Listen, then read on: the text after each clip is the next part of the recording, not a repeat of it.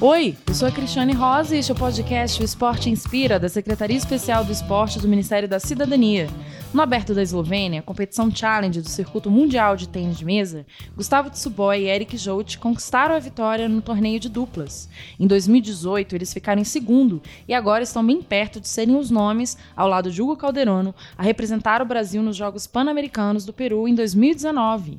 Depois da conquista do torneio de duplas, Gustavo Tsuboy conversou com a gente também sobre a disputa dele no torneio individual.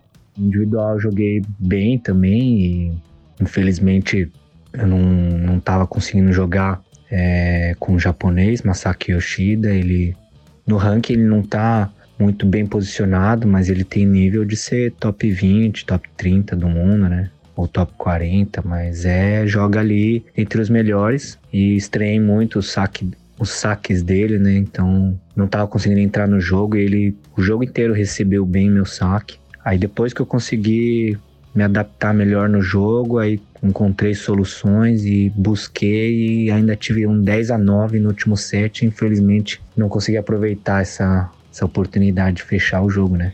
Nossa série sobre a conquista do título para o Brasil no torneio de duplas do Aberto da Eslovênia termina por aqui. Acompanhe todas as notícias das principais competições nacionais e internacionais na Rede Nacional do Esporte em rededoesporte.gov.br. Até mais!